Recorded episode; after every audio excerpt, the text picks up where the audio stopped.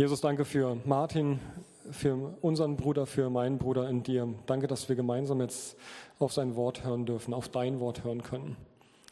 Danke, dass, dass du Martin so gesegnet hast mit all dem, was er hier in Gemeinde eingebracht hat. Und wir sind jetzt gespannt auf dein Wort, was du durch ihn sprechen wirst. Gib ihm dafür Vollmacht und Autorität und deinen Heiligen Geist. Amen. Amen. Amen. Vielen Dank, lieber Simon. Ich dachte, es kämen noch andere Informationen, aber die kommen wohl später dann. Ich bin froh, ich bin dankbar, dass ich heute Morgen hier sein kann. Ähm, das hat gerade wirklich gut geklappt mit dem Ende der Quarantäne. Die ist gestern abgelaufen und dann kann ich heute Morgen auch hier sein, wenn es der Herr so terminiert hat, dass es passt. Dann bin ich auch gerne hier. Ihr spürt vielleicht noch ein bisschen die Nachwirkungen in der Stimme. Und das dürft ihr gerne entschuldigen. Ich werde auch zwischendurch wahrscheinlich einen Schluck Wasser brauchen. Aber ich darf hier sein und es nicht aus dem Grund, weil ich denke, das ist jetzt so unbedingt wichtig, an diesem Tag da zu sein. Das hätte man ja auch an die beiden wirklich wunderbaren Kollegen und Nachfolger übergeben können. Also so wichtig halte ich mich nicht, dass ich unbedingt hier sein muss, aber ich glaube, es ist richtig, einfach hier zu sein. Und deshalb bin ich dankbar, dass ich heute Morgen hier sein darf. Um einfach nochmal, ja, unter dem Thema, was bleibt, ähm, ein paar Gedanken weiterzugeben. Mit diesem Motto, was bleibt, erinnere ich natürlich an, will ich das aufgreifen, was, was Paulus im Korintherbrief geschrieben hat. Nun aber bleiben Glaube, Hoffnung, Liebe. Das ist das, was bleibt. Die Liebe ist das Größte, aber nun bleiben Glaube, Hoffnung und Liebe. Das ist das, was bleibt. Und ich will einen Bogen spannen, nicht nur mit diesem Motto, nicht nur über diese Predigt, über heute Morgen, sondern eigentlich natürlich auch zugleich über die Zeit als Pastor in der CG, die vor 20 Jahren begonnen hat. Das ist schon lange her. Und einige werden sich erinnern können, Viele andere das, waren vielleicht damals noch gar nicht auf der Welt. Vor 20 Jahren, im September 2001, ich, war die Einführung wenige Tage danach, als ein großes Ereignis die Welt erschüttert hat. 9-11 wird ähm, erinnert auch in diesen Tagen. Das war damals, das hat die Welt erschüttert. Das war etwas Unfassbares, was geschehen ist vor 20 Jahren. Was, was heute passiert und was in diesen Tagen passiert, ist noch um einiges schlimmer. Es ist noch um vieles, vieles schlimmer. Vielfaches, unsägliches Leid, was vor allem, und es wird ja schon erwähnt, uns die Menschen in der Ukraine erleben, aber auch in vielen anderen Orten, aber dort besonders eine Bosheit, die einfach sprachlos macht. Und zugleich, und das ist ja das andere in dieser Zeit, ähm, es ist so viel Bereitschaft da, zu helfen, sich einzusetzen, sich an die Seite zu stellen von Menschen, die in Not sind, für Menschen in Not da zu sein, ganz konkrete Hilfe zu geben. Glaube, Hoffnung, Liebe. Es geht da nicht um, letztlich um unsere menschliche Tugenden, aber auch das ist in dieser Zeit da und das ist etwas, was weitergegeben wird, was sichtbar wird, auch in diesen Tagen durch Menschen, durch das, was sie tun können und was sie geben können. Glaube, Liebe und Hoffnung.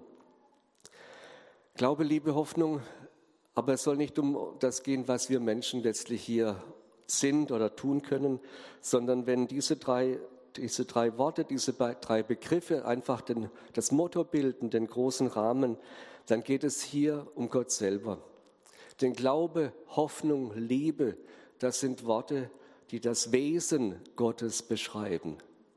Glaube, Hoffnung, Liebe, das ist Gott selbst. Er ist der Treue, er ist der Wahrhaftige. Er ist der Verlässliche. Er ist der Glaubwürdige. Er ist der, der glaubhaft ist und glaubhaft bleibt. Er ist der Ursprung und die Quelle von Treue, von Vertrauen und von Glaube. Und er ist der Gott der Hoffnung, weil er Anfang und Ende ist, A und O. Ich bin das A und das O, spricht Gott der Herr, der da ist und der da war und der da kommt, der Allmächtige. Er ist der Schöpfer Himmels und der Erde. Er ist der Vollender. Er ist Anfang und Ende. Er überspannt die ganze Zeit. Er überspannt alles.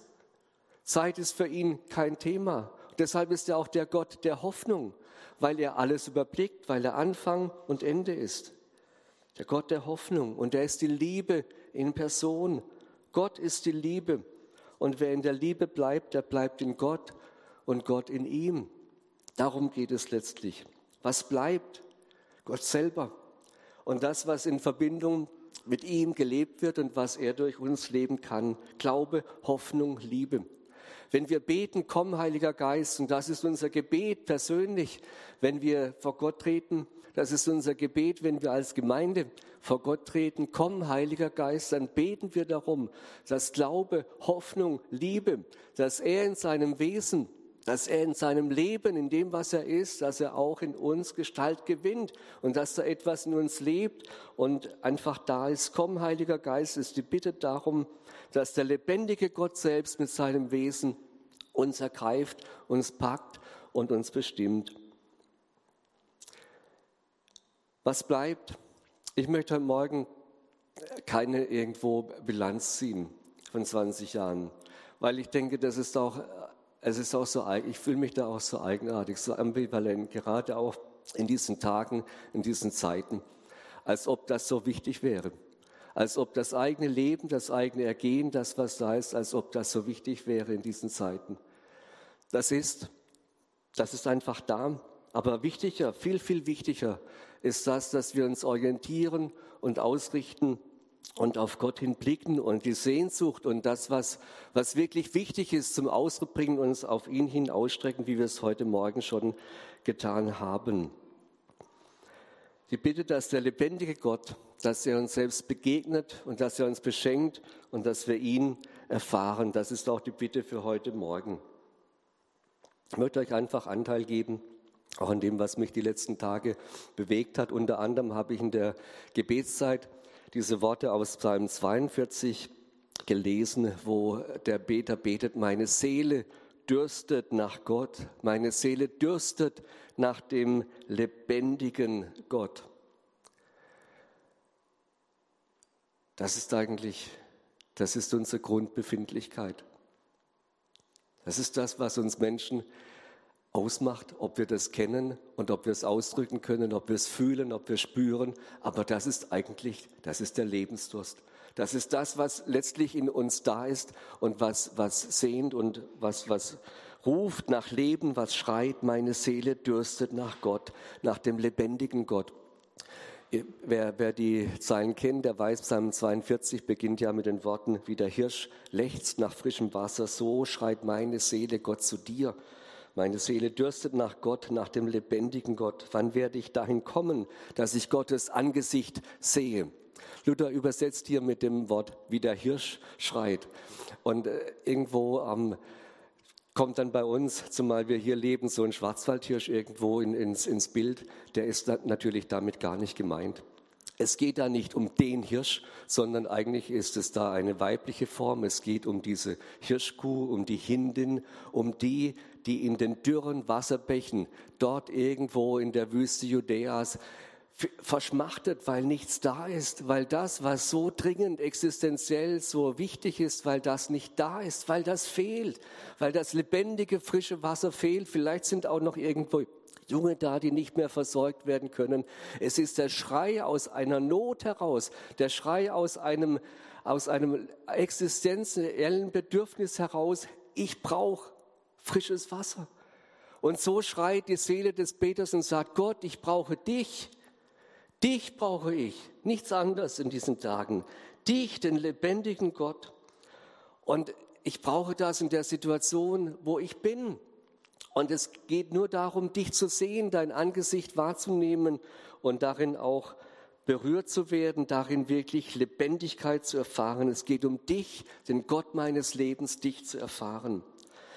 In dieser Psalmende geht es dann weiter und es das heißt, was betrübst du dich, meine Seele, bist so unruhig in mir? Harre auf Gott, denn ich werde ihm noch danken, dass er meines Angesichts Hilfe und mein Gott ist. In all der Not, die sich in dem Psalm auch widerspiegelt, und es sind vielfältige Nöte, ist zugleich auch das Bewusstsein, wenn Gott mir sein Angesicht zuwendet, wenn Gott dieses frische, lebendige Wasser schenkt, dann ist Hoffnung da, dann ist Leben da, dann ist Lebendigkeit da. Und darum geht es letztlich immer. Das ist das, was bleibt, wenn uns Gott erreicht mit seinem Wort, mit seinem Wesen, mit seiner Lebendigkeit, wenn er uns selber sein Angesicht zuwendet und wir ihn sehen dürfen. Heute Morgen wünsche ich mir das für, für mich und für uns alle, dass wir aufblicken können, aufsehen und dass wir etwas vom Angesicht Gottes sehen dürfen in Jesus Christus. Weil das hat mich auch bewegt in diesen Tagen. Aufsehen zu Jesus. Letztlich geht es um ihn. Es geht um ihn als unseren Herrn und als unseren König. Es geht darum, dass wir ihn besser verstehen und besser kennenlernen, immer mehr.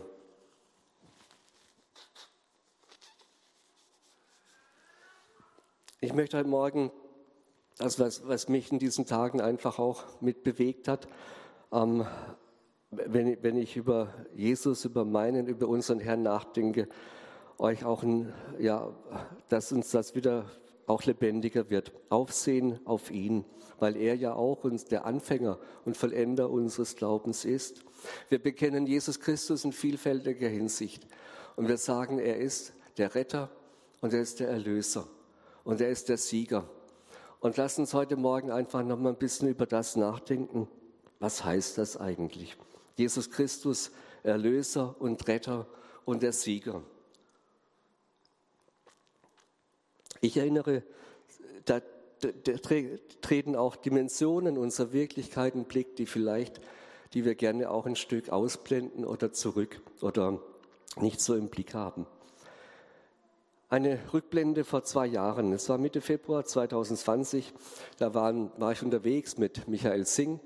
Wir waren in Richtung Steinsfurt unterwegs, um dort Container anzuschauen, ob das eventuell was für hier wäre. Und wir haben uns unterhalten im Auto. Man hat ja Zeit auf so einer Fahrt.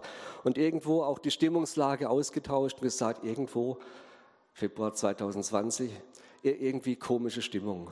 Komisch, einfach komisch. Irgendwas liegt in der Luft, irgendwas hat man das Gefühl, ist nicht wirklich stimmig, so irgendwie ein ganz komisches Gefühl. Wenn, wenn man sich so austauscht und sagt, ja, empfinde ich ähnlich, dann fallen mir in diesem Zusammenhang immer Worte ein, die ich einmal von einer Notarin und Rechtsanwältin in der Stuttgarter Zeit äh, gehört habe. Die habe ich dort kennengelernt. Sie war viel auch beschäftigt mit äh, Familienstreitigkeiten. Ehe, Familienzwisten und so weiter. Und sie hat da manche Hintergrund, manche Erfahrung. Und sie hat einen Satz gesagt, der mir hängen geblieben ist. Sie hat gesagt, der Firnis der Zivilisation ist äußerst dünn. Dieser Satz ist mir hängen geblieben, weil ich einfach ähm, das Wort Firnis interessant finde. Und ähm, so, und aber es war ja eine Aussage, der Firnis der Zivilisation oder der Zivilisiertheit ist äußerst dünn. Also es ist ein, ein dünnes Häutchen und darunter, da brodelt's. Das hat sie wahrscheinlich auch kennengelernt in, in dem, was, was alles ihr begegnet ist, in ihrer Praxis. Gemeint ist damit, dass einfach die, die guten Formen, die Erziehung, unser Anstand, unsere Manieren, unsere freundlichen und höflichen Umgangsformen, das ist alles gut, wichtig und sehr, sehr wertvoll. Aber manchmal sind es auch schon im persönlichen Leben geringe Anlässe und Konflikte, dass etwas zerreißt, dass etwas platzt und dass dann das, was nach außen bricht, mit Zivilisation und guten Sitten wirklich nicht mehr viel zu tun hat. Der Haut, der Firnis der Zivilisation ist dünn. So waren wir unterwegs, haben uns halt unterhalten. Wenige Wochen später war dann schon etwas da in unserem Land, das bisher auch uns im Griff hält. Ein, ein Virus tauchte auf, Angst und Schrecken. Zwei Jahre sind es her. Vor einem Jahr genau, an diesem Sonntag war der erste Lockdown, der erste Sonntag, wo Gottesdienste ausgefallen sind. Angst und Panik und Schrecken, Lockdown, Maßnahmen, öffentliches Leben heruntergefahren, Einschnitte und so weiter. Zwei Jahre dauert das und Menschen, wir alle werden dünnhäutiger, Nerven liegen blanker. Es ist schon etwas, was die ganze Welt, was uns alle beschäftigt hält. Und in diesem Ganzen, was da passiert ist, hörte man auch oft in Nachrichten oder manche, die sagten, hoffentlich kommt in dieser Zeit, die so schlimm ist, nicht noch jemand auf den Gedanken, irgendwo in einer Krisenregion noch irgendwas anderes mit anzuzündeln. Das wäre ja wirklich noch zusätzlich schlimm. Und jetzt ist es soweit. Jetzt ist es soweit. Ende Februar, am 24.02., da kam es ganz anders. Da hat das, was unfassbar war, was niemand für möglich gehalten hatte, hat einfach Putin ins Leben gerufen und gestartet. Eine ganz üble, eine ganz schlimme Sache, ein ganz böser Krieg und Konflikt. Und unsere Außenministerin sagte an diesem Donnerstag, am 24.02., wir sind heute in einer anderen Welt aufgewacht. In einer anderen Welt aufgewacht. Zeitenwende sind Worte. Ja, in was für einer Welt leben wir denn? Wenn wir die Bibel lesen, dann lesen wir in erster, im ersten Johannesbrief ein Wort, über das man vielleicht schnell wegliest. Da sagt Johannes, die Welt liegt im Eigen. Die Welt liegt im Eigen. Da kann man schnell drüber weglesen und denken, ja, die Welt liegt im Eigen. Im, Im, Griechischen ist hier für das Liegen das Wort, was bei uns auch im, im Koma vorkommt. Man könnte dann auch sagen, die Welt liegt in einem Koma. Die Welt liegt in einem Betäubungszustand. Die neue Genfer Übersetzung übersetzt hier, wir wissen, dass sich die ganze Welt in der Gewalt des Bösen befindet. Dann hört sich schon noch mal ein bisschen anders an. Die Welt liegt im Eigen. Wir wissen, dass sich die ganze Welt in der Gewalt des Bösen befindet. Sagt Johannes einfach so. Sagt, das ist die Wirklichkeit. Ist es wirklich so schlimm? Ist es wirklich so schlimm bestellt um uns Menschen? Wie schlimm, wie übel, wie arg, wie böse ist denn das? Tatsächlich. Wir verstehen, und so habe ich es oft, verstehe ich das auch, wir verstehen das Böse oft als ein Mangel an Gutem. Das ist eine Antwort, die schon die alten Griechen gegeben haben und versuchten, das Böse einfach in eine Kategorie einzuordnen. Das Böse, das ist halt das, was nicht wirklich tauglich ist, ein bisschen schlecht, schwach, schädlich, ungünstig. Demokrit, ein Philosoph, hat gemeint, das lässt sich ändern, indem man die Unwissenheit behebt. Denn die Unwissenheit des Menschen ist die Quelle alles Bösen, hat er gesagt. Die Unwissenheit des Menschen ist die Quelle alles Bösen. Der Nichtwissende, der unaufgeklärte Mensch, der muss halt, der unfreiwillig, der kann ja gar nicht anders als das Böse tun. Deshalb ist Bildung so wichtig. Aufklärung führt zur Erkenntnis. Aufklärung befreit vom Bösen, veranlasst das Gute zu tun. Wenn man weiß, was gut und böse ist, dann wird man doch schon auch das Gute tun. Dann wird sich doch das Gute auch durchsetzen. Moralisch und ethisch, die Menschen, das ist das Ideal der Griechen. Bildung und die Menschen aufklären und dann wird sich das schon zum Guten entwickeln. Selbstverständlich, wenn genügend Einstand, Einsicht und Verstand da ist, selbstverständlich werden die Menschen dann das Gute tun. Die biblische Sicht ist hier viel ernüchternder und viel radikaler. Nicht, dass die Bibel gegen Erkenntnis wäre. Nicht, dass die Bibel gegen Verstand wäre. Und Weisheit und Einsicht und Unterscheidungsvermögen ist wichtig auch wirklich die, das, die Aufklärung, die Erziehung, die Bildung, das sind hohe, hohe Werte auch in der biblischen Tradition. Aber die wirkliche Hilfe für eine Welt, die im Eigen liegt, die finden wir nicht im Menschen selber. Die finden wir nicht in unseren eigenen Möglichkeiten. Die finden wir nicht in unseren Trainings- und Schulungsprogrammen. Das greift viel zu kurz. Und da ist die Bibel einfach radikaler, da ist sie ernüchternder. Und deshalb beten wir auch im Vater unser und erlöse uns von dem Bösen. Und erlöse uns von dem Bösen.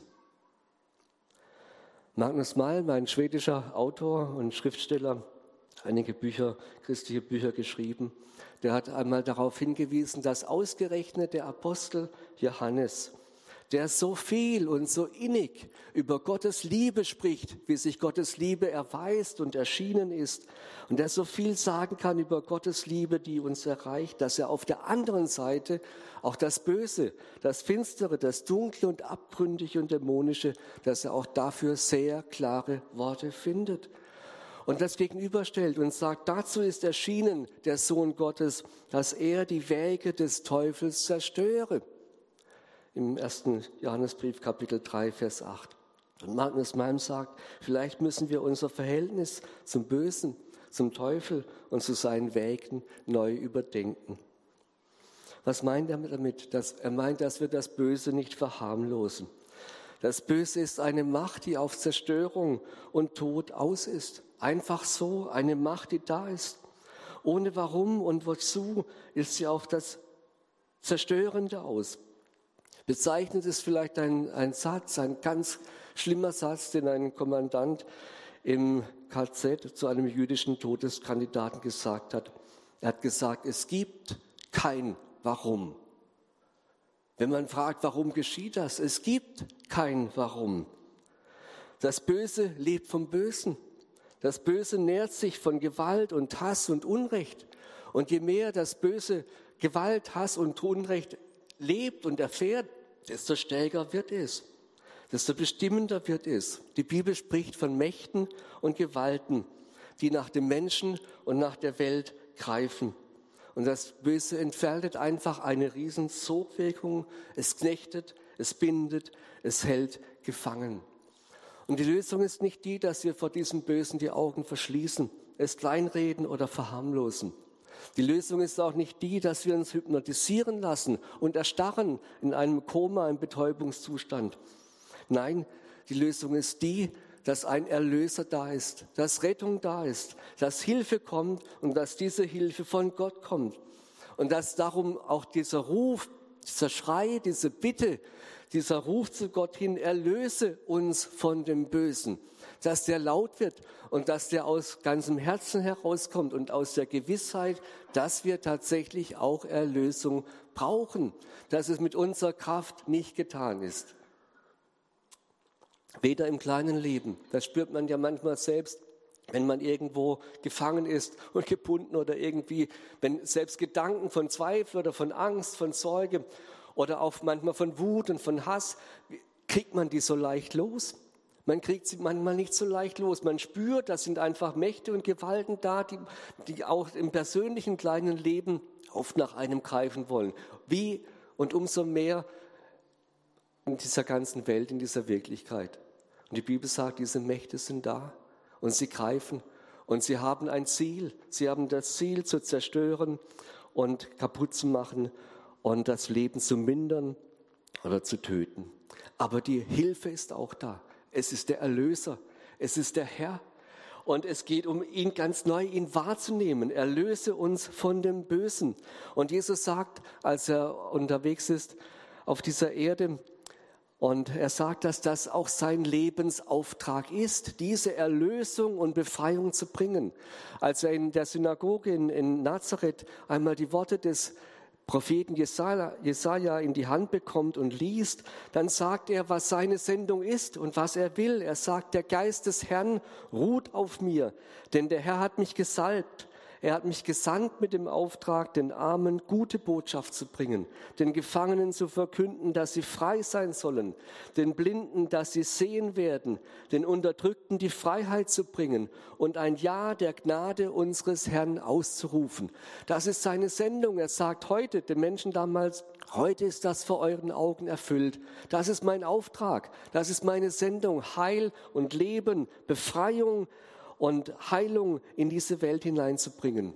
Nicht nur psychologisch, nicht nur innere Heilung und, und das, was uns nach innen ausmacht. Nein, Jesus heilt ganzheitlich. Er heilt die Menschen in ihren Gebrechen. Er heilt die Menschen in ihren Beziehungen. Es ist ihm auch wichtig, dass dieses Miteinander dass es Raum greift, dass auch in dieser Erde, auf dieser Erde schon die Botschaft der Befreiung und der Erlösung von Gott her, dass sie sich Raum schafft und Raum greift. Und gleichzeitig wissen wir, dass diese Sendung und diesen Auftrag, den Jesus gelebt hat, dass es noch nicht die tiefste Dimension der Befreiung und der Lösung ist, um die es letztlich geht. Denn Erlösung und Rettung geht noch viel tiefer. Es geht noch viel tiefer über das hinaus, was, Menschen an, was Jesus an Menschen Gutes getan hat, wie er ihnen geholfen hat. Es geht noch viel tiefer. Und da tritt das Kreuz in den Fokus. Weil dort an dem Kreuz sich etwas ereignet hat, was in einem alten Lied so besungen wird, dass der starke Erlöser wirklich dem gewappneten Starken ins Haus bricht und dass er des Feindes befestigte Schlösser sprengt und die Gefangenen siegend herausführt. Und dort heißt es, fühlst du den stärkeren Satan, du Böser? Jesus ist kommen, der starke Erlöser. Was passiert am Kreuz? Wir lesen in den Evangelien von Menschen, die bei oder unterm Kreuz stehen. Und wer auch immer sie sind, ein Johannes, eine Maria, Petrus, die Jünger von ferne, die Mitglieder des Hohen Rates, Soldaten, gewöhnliche Zuschauer, sie alle denken, hier endet eine Geschichte. Hier endet eine Geschichte, bevor sie richtig begonnen hat. Das, was Jesu Auftrag, was seine Sendung war, was er Gutes getan hat, bevor es richtig losgeht, bevor das wirklich eine Welle wird, die die ganze Welt erfasst und verändert, bevor es richtig losgeht, endet es schon. Fertig, aus. Kein Reich des Friedens, der Traum von Gottes Reich, von Freiheit, Vergebung der Sünde, von Heilung, von Krankheiten, von Sprengung der Ketten, von einem neuen, heilvollen Miteinanderleben, dieser Traum jäh zu Ende. Die einen sind tief bekümmert darüber, hoffnungslos und verzweifelt, die anderen empfinden Genugtuung. Und sie sagen, die Verhältnisse werden eben bleiben, wie sie sind, weil sie sich mit ihrer Macht durchgesetzt haben. Doch was so klar scheint am Kreuz, ein klägliches Scheitern, ein erbärmliches Ende, was am Kreuz geschieht, hat eine ganz andere Tiefendimension. Wir wissen, das Kreuz steht damals im Kontext, im Zusammenhang des Passafestes. Für uns ist das Kreuz schon bereits gefüllt und es ist schön, dass es gefüllt ist, weil wir sagen, da geschieht Versöhnung der Sünden, da geschieht Vergebung. Da geschieht wirklich Versöhnung und das ist schön, das zu feiern. Aber das Kreuz hat zu allem, vor allen Dingen und zuallererst noch eine andere Dimension. Die, die Kreuzigung geschah ja nicht an Yom Kippur, am großen Versöhnungstag. Die Kreuzigung geschah an Passa, an diesem Fest, ja, das an den Auszug aus Ägypten erinnerte. Das Passa ist das erste, ist der Rahmen, in dem die Kreuzigung geschieht. Und es wiederholt sich dort am Kreuz, was auch an der Passanacht geschehen ist. Damals, als Israel aus Ägypten ausgezogen ist. Die große Frage des Passas ist ja die Frage nach der Macht. Die große Frage des Passafestes ist die Frage nach der Macht. Wer hat die Macht? Der Pharao und seine Herrschaft, die die Israeliten in der Sklaverei und Unterdrückung, in der Gebundenheit gefangen hält?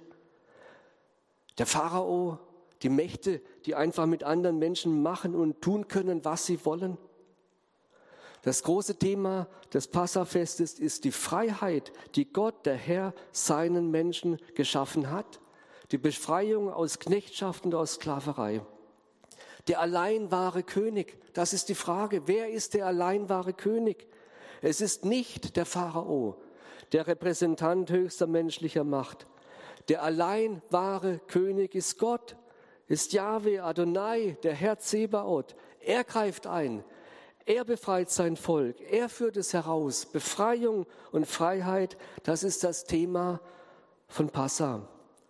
Und am Kreuz wiederholt sich das dieses Geheimnis des ersten Passafestes. Für alle, die dabei standen, war es klar, da triumphiert die Macht des Bösen, da triumphieren die Menschen. Da zieht sich das Netz der Mächtigen mit einer teuflischen Präzision zusammen. Und Jesu Leiden, Sterben und Tod ist einfach das Ende. Aber mitnichten, es ist nicht das Ende, was am Kreuz geschieht. Es ist der Durchbruch einer großen Befreiung und Erlösung, einer großen Freiheit, die dort erworben wird.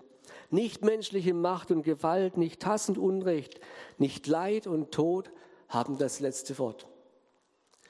In der Offenbarung Johannes, wo der Seher hineinblicken kann, auch in die Zusammenhänge dieser Weltgeschichte, in einen tieferen Horizont, da steht das Tier für die Macht des Bösen, für die Mächte des Bösen durch alle Zeiten hindurch. Das Tier, das ein Reich baut auf Unrecht, auf Zwang, auf Unterwerfung, auf Unterdrückung und Ungerechtigkeit, auf Leid und Zerstörung. Wesen und Ziel des Tieres ist der Tod, das Böse schlechthin. Und dagegen steht das Lamm. Und die Kraft des Lammes, die Macht des Lammes besteht in der Liebe und Hingabe, die zum Äußersten bereit ist. Da wird ein, ein Gegensatz offenbar, da wird ein, ein totaler Gegensatz offenbar, weil hier eine Macht entsteht, die zum Äußersten bereit ist, nicht zum eigene Macht einzusetzen, sondern sich hinzugeben, zu dienen und selber für andere das Leben einzusetzen. Die Macht des Lammes, des Menschensohnes, er sagt von sich selber, ich bin nicht gekommen, dass ich mir dienen lasse, sondern diene und mein Leben gebe als Lösegeld für viele. Das ist die Macht des Lammes, die offenbar wird, das Wesen und die Kraft seiner Herrschaft. Das ist das Markenzeichen und das Banner seines Reiches. Eine grenzenlose, eine bedingungslose Liebe. Am Kreuz triumphiert nicht das Tier. Am Kreuz triumphiert nicht die Macht des Bösen. Am Kreuz triumphieren nicht die Menschen, sondern am Kreuz verliert das Böse seine Macht. Das Böse wird überwunden durch die Liebe. Der Tod ist verschlungen vom Sieg. Das ist das, was am Kreuz passiert. Es ist der Sieg der Liebe Gottes über die Macht des Todes und des Bösen. Wie beim ersten Passafest geht es beim Kreuz auch und zuallererst um die Frage, wer hat die Macht? Wer hat die Macht auf dieser Erde? Und was wird sich letztlich durchsetzen?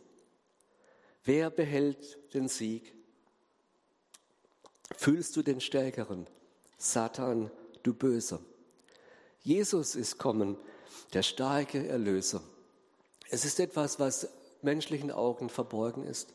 Paulus kommentiert dieses Geschehen, die tiefen Dimensionen, indem er einmal an die Korinther schreibt, die Weisheit, diese Weisheit, die dort sich vollzieht, hat keiner von den Machthabern dieser Welt erkannt.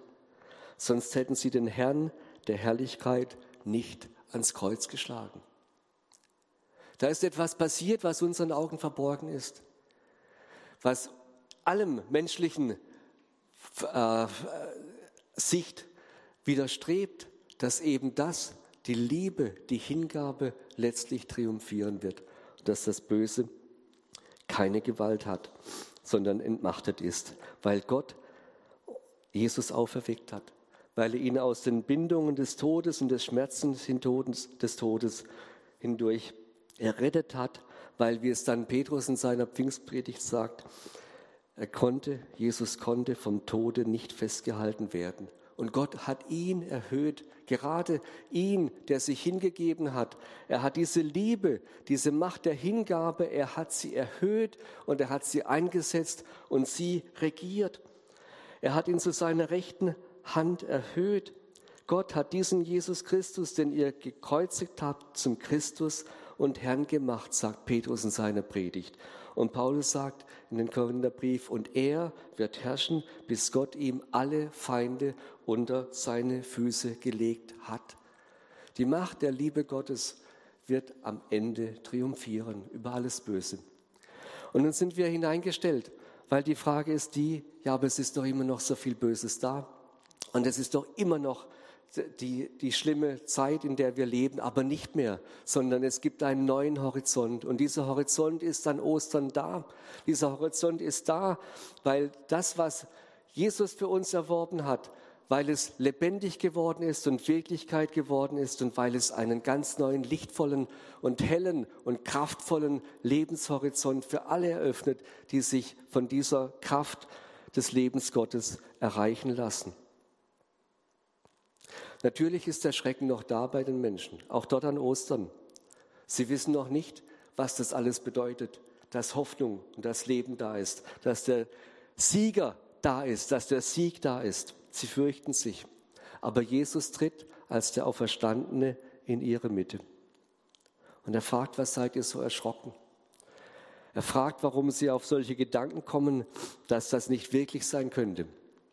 Und er bietet sich ihnen an und sagt, seht, das sind meine Hände und meine Füße, ich bin's. Ich bin der Lebendige, ich bin durch den Tod hindurch und ich habe den Tod bezwungen. Fasst mich an und seht, sagt er zu seinen Jüngern damals, ich bin kein Geist, ich bin Fleisch und Knochen.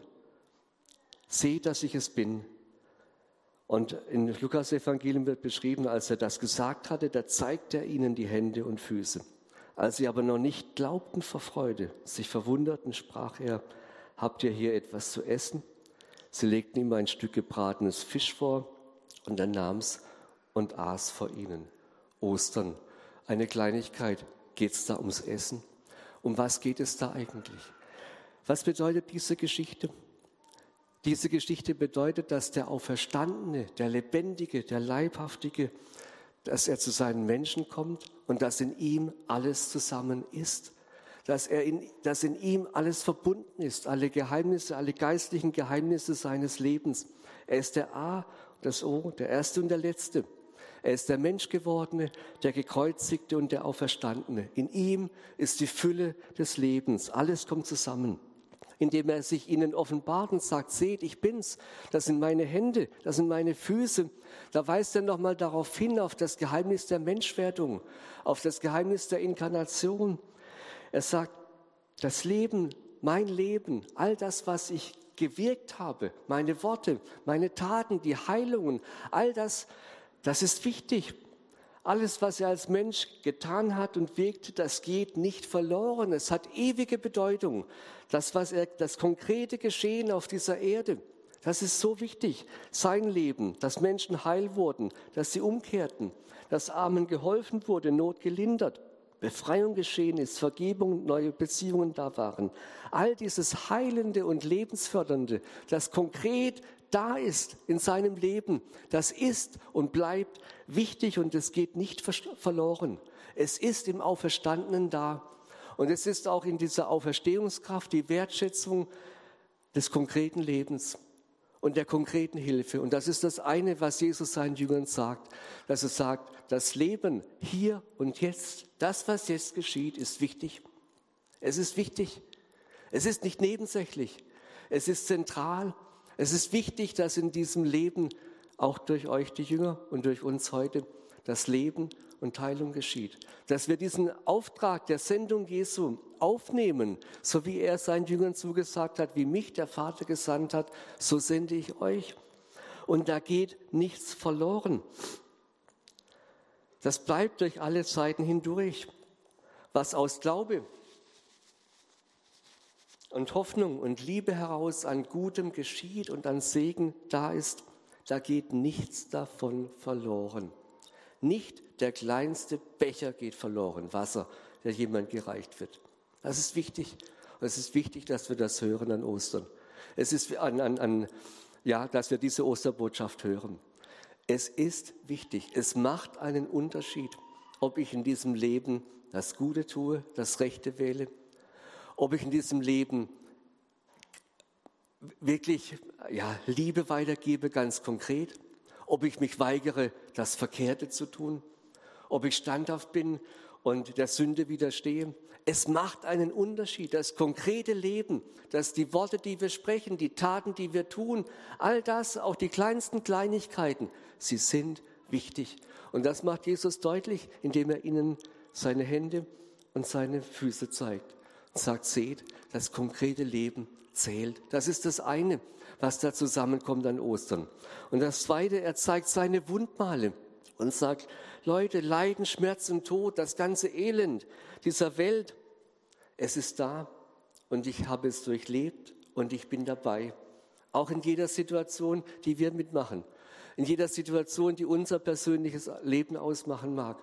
Und es ist ja so viel vielfältig, wie wir auch heute Morgen hier zusammen sind, wie wir in unseren Familien, wie wir in unserem eigenen Leben, wie wir Not, wie wir manches an, an Schmerzen oder an, an Krankheit, an, an Situationen da haben, an Leid und Elend.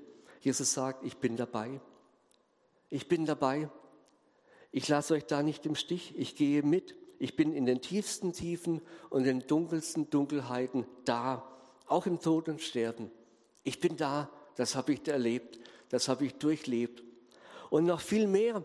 Und das ist der Ostern, das Finstere und das Böse und der Tod hat nicht das letzte Wort. Leid und Elend haben nicht das letzte Wort. Liebe und ist stärker als der Tod. Und schon jetzt sind Kräfte der Auferstehung und des Lebens da und erlebbar, auch in konkreten Verwandlungen und Erneuerungen in unserem Alltag. Auch in dem, dass wir es erfahren, dass sich manche Dinge zum Guten wenden, dass Heilungen da ist, dass unser Gebet, unser Einsatz, Veränderung, dass einfach Gott eingreift und heilt und dass er Leben schenkt. Neuen Lebensmut, Zuversicht, Glaube, Hoffnung, Liebe von Gott her kommt hinein in unser Leben und machen einen Unterschied. In den kleinen und großen Wundern, die der Herr tut. Und deshalb, was bleibt? Es bleibt, dass wir aufsehen auf Jesus. Es bleibt, dass wir aufsehen auf ihn, den Anfänger und Vollender unseres Glaubens. Es bleibt, dass wir uns bei ihm verankern, dass wir uns bei ihm festmachen. Es bleibt nicht das, was wir irgendwo schaffen und was wir selber sind oder auf was wir manchmal irgendwo schaffen. Es bleibt letztlich der Herr. Jesus Christus gestern, heute und derselbe in alle Ewigkeit. Bei ihm verankern, bei ihm, dem Lamm Gottes auf dem Thron. Ich denke, dass die Zeiten zu allen Seiten es wichtig ist und dass es vielleicht auch Zeiten gibt, die uns noch mehr treiben in diese Anbetung, in diese Hingabe, in das Ausrichten auf Gott, in die Sehnsucht, Herr, ich möchte dich sehen. Ich brauche dein Angesicht des lebendigen Gottes. Anbetung wird wichtig sein, Hingabe, Jesus in den Blick nehmen, das Lamm Gottes auf dem Thron.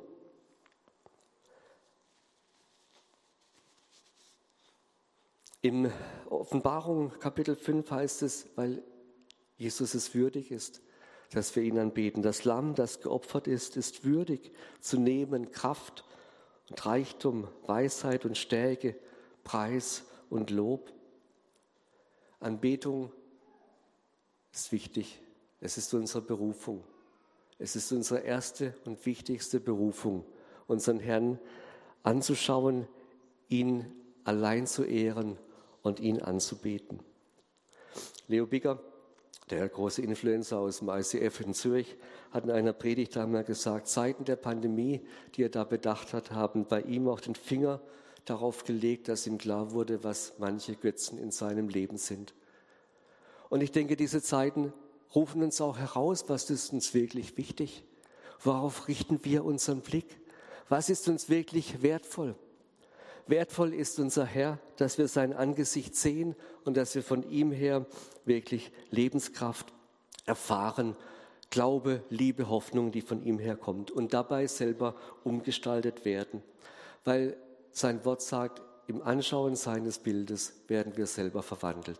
Und diese Verwandlungen brauchen wir. Ich brauche sie. Ich brauche sie täglich. Und ich glaube, du, wir alle brauchen diese Verwandlung, die daher kommt, dass Jesu Bild, Jesu Wesen, Jesu, das, was ihn ausmacht, dass das wirklich unser Herz erfüllt. Was bleibt? Was bleibt ist, dass wir uns neu und wichtig bei Jesus verankern, bei ihm festmachen und ja, seiner Liebe und seiner erlösenden Kraft, der Macht, die von ihm ausgeht, Vertrauen schenken.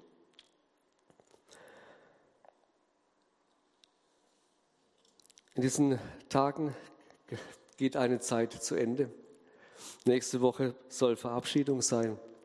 Ich habe meinen lieben Kollegen gesagt, ich weiß nicht eigentlich, wenn, wenn sich die Zeiten ändern, wenn anders nötig sein sollte, dass die, die Notwendigkeiten dieser Zeit es nötig machen, Gemeindehäuser zu öffnen, so wie es vielfach schon geschieht, um noch mehr Menschen aufzunehmen oder wie auch immer.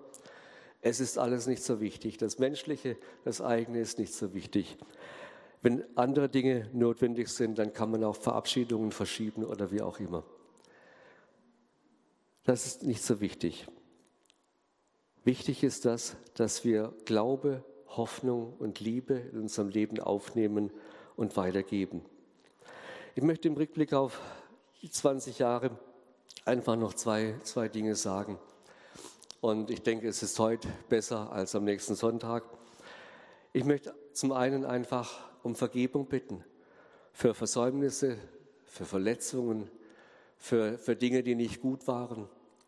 Paulus schreibt einmal, die Liebe bleibt euch immer schuldig. Und ich glaube, in 20 Jahren sind genügend Situationen da gewesen, wo ich auch Liebe schuldig geblieben bin. Ich möchte in dieser Hinsicht einfach um Vergebung bitten, wo ich jemanden verletzt habe oder wo einfach ungenügend da war. Das tut mir leid. Und ich möchte zugleich aber auch eine ganz große Dankbarkeit ausdrücken und Freude über 20 Jahre Weggemeinschaft. Danke für so viel, für so viel Gutes, für so viel Segen, für so viel Freundschaft. 20 Jahre ist eine lange Zeit und nicht, nicht viele sind noch da, die wirklich die 20 Jahre mitgegangen sind. Aber ich bin dankbar für die Weggefährten der ersten Stunde, also der ersten Stunde, eben halt vor 20 Jahren. Und ich bin dankbar für alle, die mit dazugekommen sind oder jetzt ganz neu mit dabei sind, die einfach von dieser Geschichte gar nicht so viel kennen. Das ist gut, das ist schön.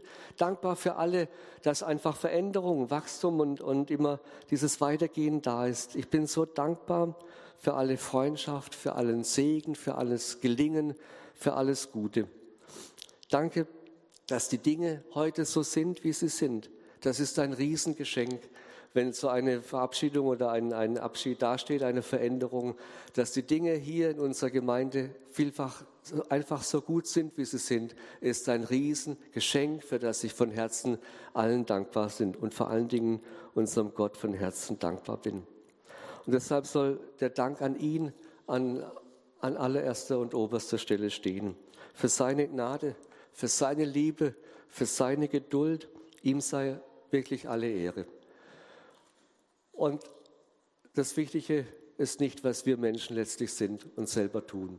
Das Wichtige ist der Er, unser Herr und Heiland. Er ist das Haupt. Er ist der König aller Könige. Er ist der Fürst des Lebens. Er ist die Liebe Gottes in Person. Er ist der, der vertrauenswürdig ist. Er ist der, der auch heute einen Unterschied machen kann, der befreit und heilt. Er ist der, der es, den es lohnt anzubeten von ganzem Herzen und auf seine Kraft und auf seine Macht zu vertrauen. Weil letztlich nehmen wir nur das mit, was an Glaube, Hoffnung und Liebe Gott selbst in unserem Leben bewegt hat. Nichts anderes. Paulus schreibt, und damit möchte ich schließen im Epheserbrief, er sagt, es ist mein Gebet, dass Christus aufgrund des Glaubens in euren Herzen wohnt und dass euer Leben in der Liebe verwurzelt und auf das Fundament der Liebe gegründet ist. Und weiter sagt er, ja, ich bete darum, dass ihr seine Liebe versteht, die doch weit über alles Verstehen hinausreicht. Und dass ihr auf diese Weise mehr und mehr mit der ganzen Fülle des Lebens erfüllt werdet, die bei Gott zu finden ist.